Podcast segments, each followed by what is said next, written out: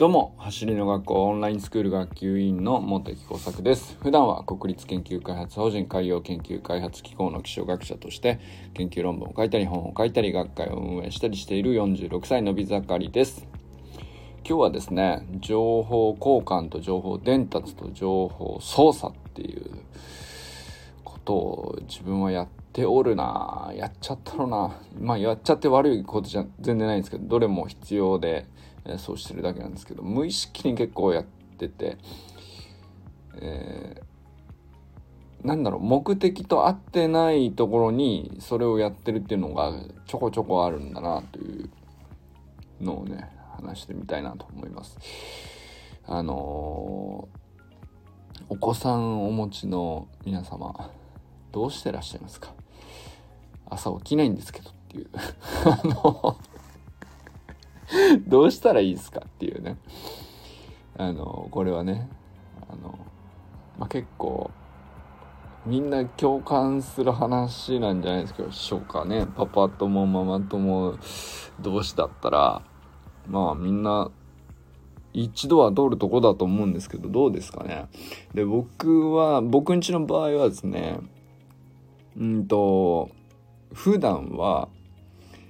あの妻が下の子を起こすんですけれどもあの小学校2年生のね娘なのですがあの、まあ、まだねちょっと低学年だし小学校のね、まあ、ママに甘えてるのもありうんまあでもなんだろうちゃんと起こしに行くとママが起こしに行けば割とちゃんと起きるですね。ですけどあのまあ今ねちょっとお仕事で出張なんですよ。で、えー、1週間ほど不在なんですけれども、まあ、そういう場合にあの当然ねママいないんでってことになるわけですよ。でまああの自分で一応目覚ましもかけているしうんまあ僕もそんなに何て言うんだろう。あのできるだけ同じようにとは思うんですけどいかんせんね僕の場合はあの娘からあの見てですねママがこう頂点に君臨していて、ま、娘にとってですよ。でパパはもうあの なんていうの嫌われてないとは思うんだけど。だいぶ下の方にいるんですよ。僕が。だもんであの起こしに行くとですねめちゃくちゃ怒られるっていうね。あのそんなに そんなに違う言い方してないと思うんですけどママとっていうね、えー、同じように言ってもまあ言う人によってねあのまあ態度も変わっちゃうわけですよ。これどうしたらいいですか？あの で、まあ、すごく困っちゃうわけなんで、あの、まあ、例えば、何時だよ、みたいな、直接的に行くとですね、もう間違いなく僕の場合はね、怒られちゃうんで、どうしたもんかなと。まあ、ちょっとずつ、うん、ドアを開けて、カーテンを少しずつ開けて、光をちょっとずつ増やしてみたいな。なんかその姑息な手段に出るんですけど ちょっとずつこう光を入れていってですね目が覚める環境を作っていくみたいなね。もうあのいろまあいろいろ試してるんですけど基本うまくいってないっすっていうね。あのでまあまあでもね別にうまくいく、うん、ノウハウ云々の話が、まあ、したいわけじゃないんですけど、まあ、僕結局あのまあうまくいくこともあるしあの結局ねそのなんだろう。ああ今日も怒られちゃったよっていう時もあるんですけどあのまあ、下のことを話していて特にあの自分に対して感じるのがこう情報を交換できている時と単純にこちらから伝達しているっていう時とうん、情報操作っていうのはですねねじ曲げてるっていうとだいぶ大げさなんだけど相手の行動をですね自分の都合のいいように動かそうとしている、まあ悪意じゃないんだけど、悪意じゃないんだよ。悪意じゃないんだけど、まあ、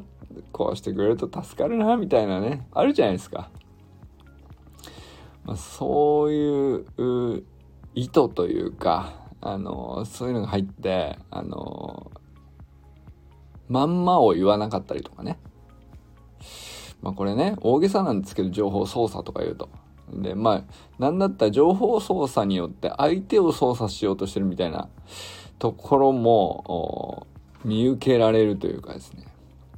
なるほど、やってんな俺と いうね結構こう、なんだろうな。あの、その辺をね、ちょっと娘とのやり、やりとりでちょこちょこ感じるなっていうのがあってや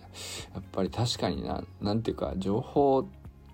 まあただの会話だしから、まあ、僕はこう単純に全てをなんとかなくざっくりコミュニケーションと思って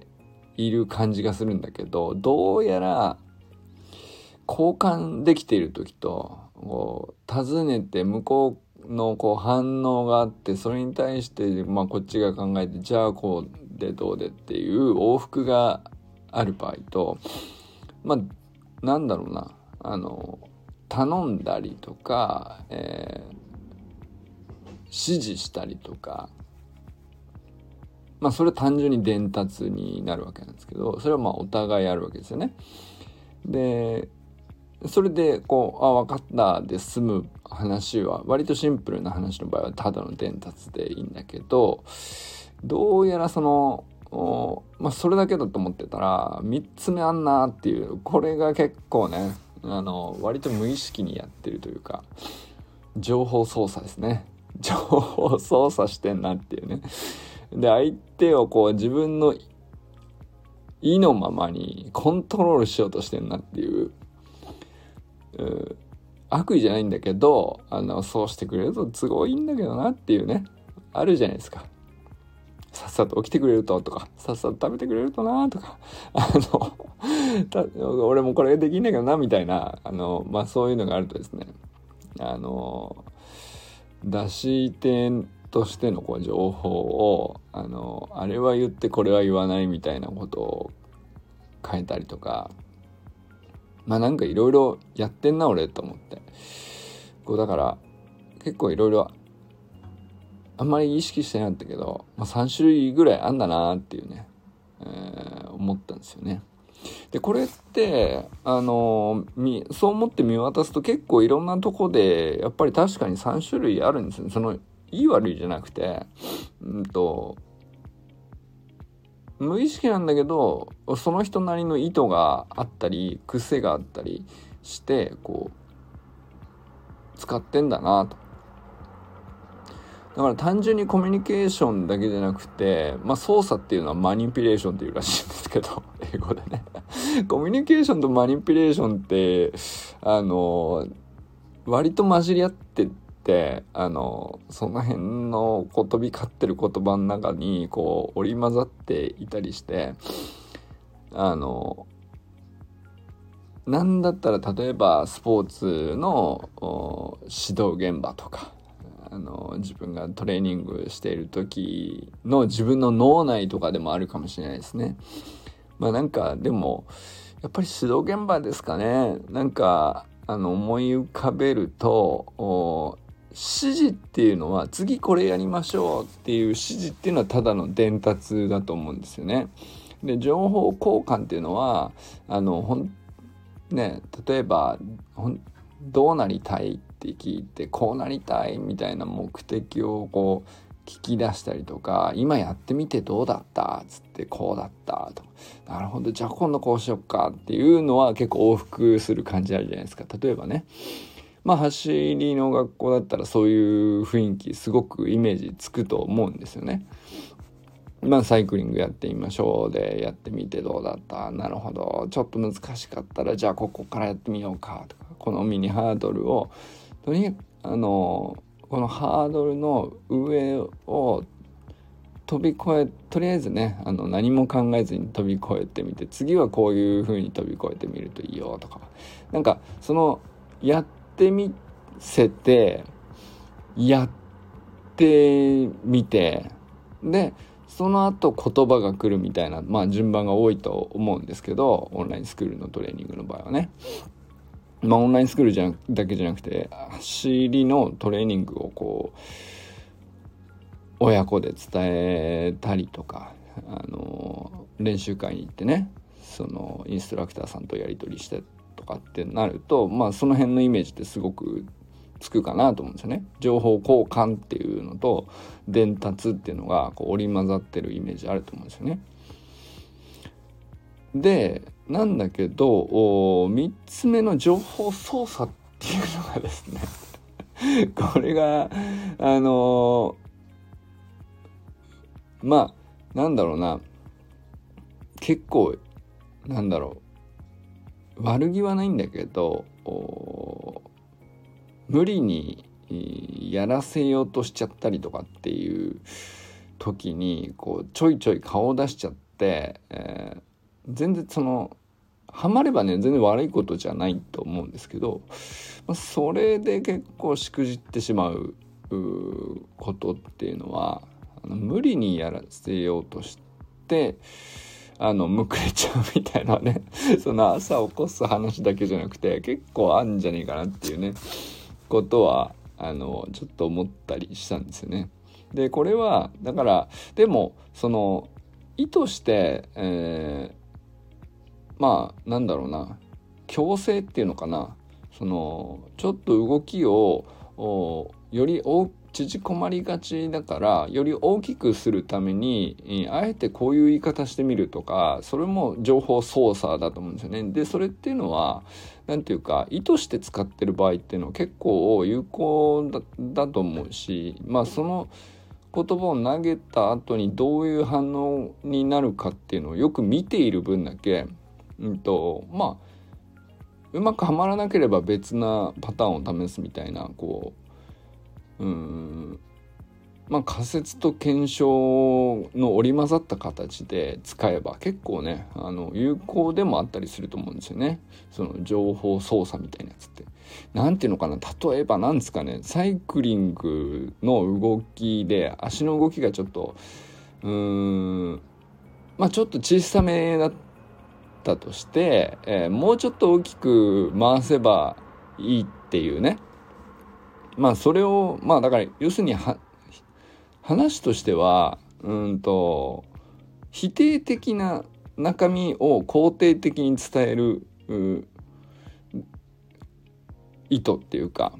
まあ、そういうことって結構多いと思うんですよね伸びしろみたいな話っていうのをどういうふうに伝えると相手が受け取りやすいかみたいなことだと思うんですよ。だからそのちょっとつま先が下がりがちとかあのちょっと足が小さくサイクリングの足の回転が小さくなりがちとかっていう時に、えー、そのまままっすぐ伝達っていうよりはうんと、まあ、情報ある種加工して操作してで本人が受け取りやすいようになるほどもっと大きくしてもいいんだみたいな。もっとダイナミックにやってもえやっちゃっていいの？みたいな。風にこう自分で自らノリノリでやれるように受け取りやすいような言葉に加工してあげるみたいなその否定的な中身なんだけど本当はね。だけどあえてあの受け取ったらすげえ楽しくなっちゃうようにあのなんていうか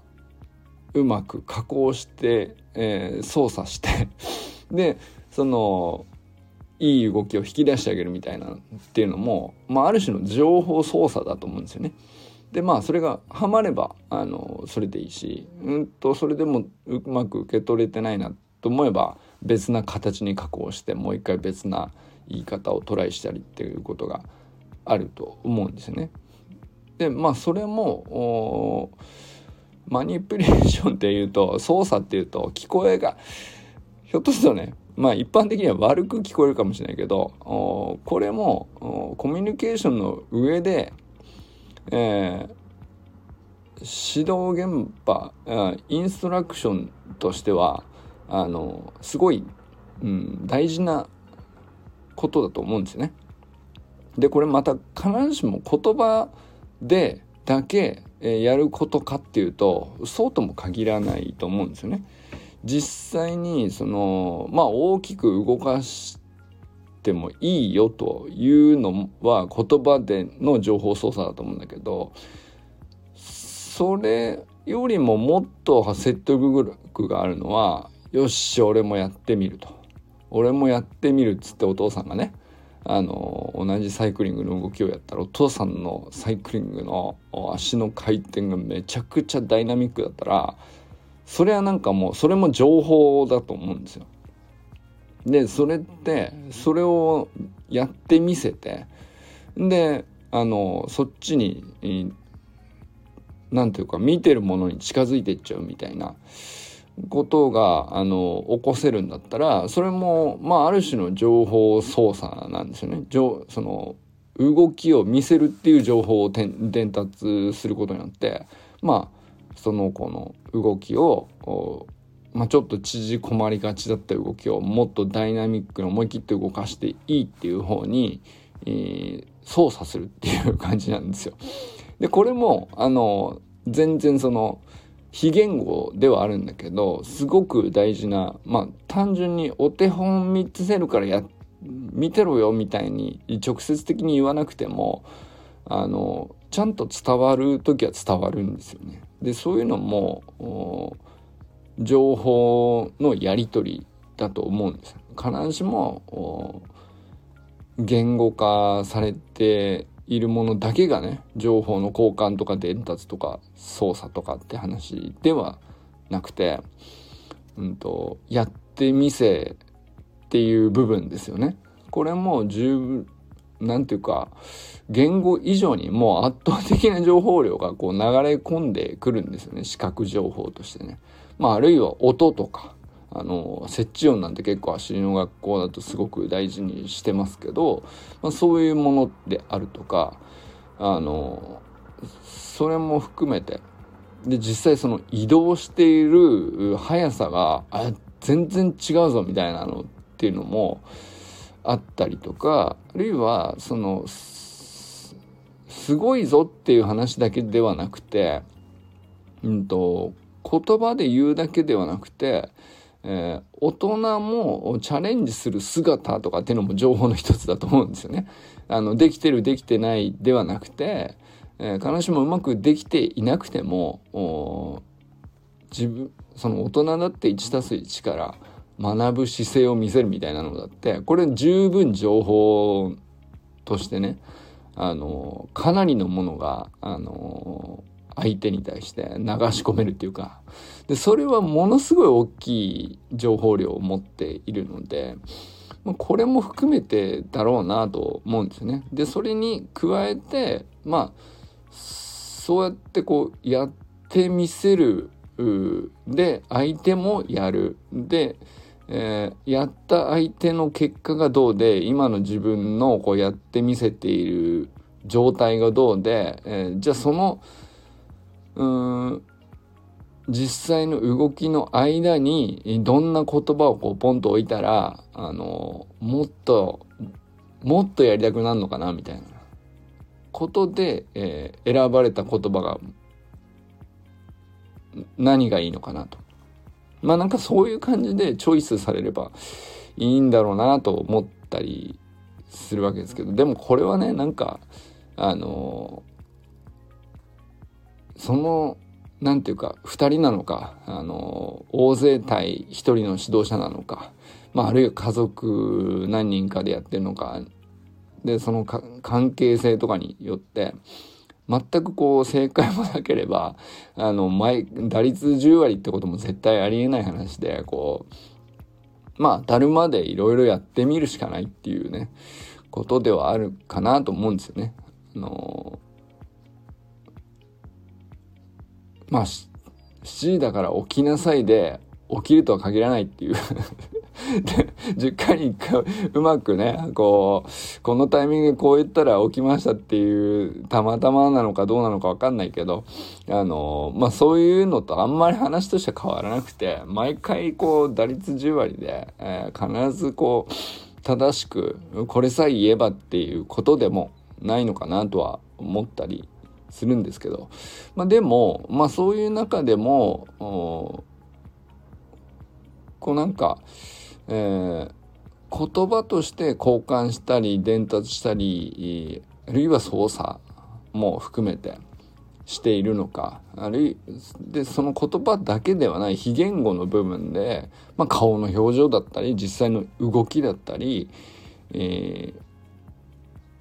ー、なんだろうなあの2人の間のこう関係性としてのねなんかノリだったりとか、まあ、そういうのも全部情報だと思うんですよね。でそれが交換しているフェーズなのか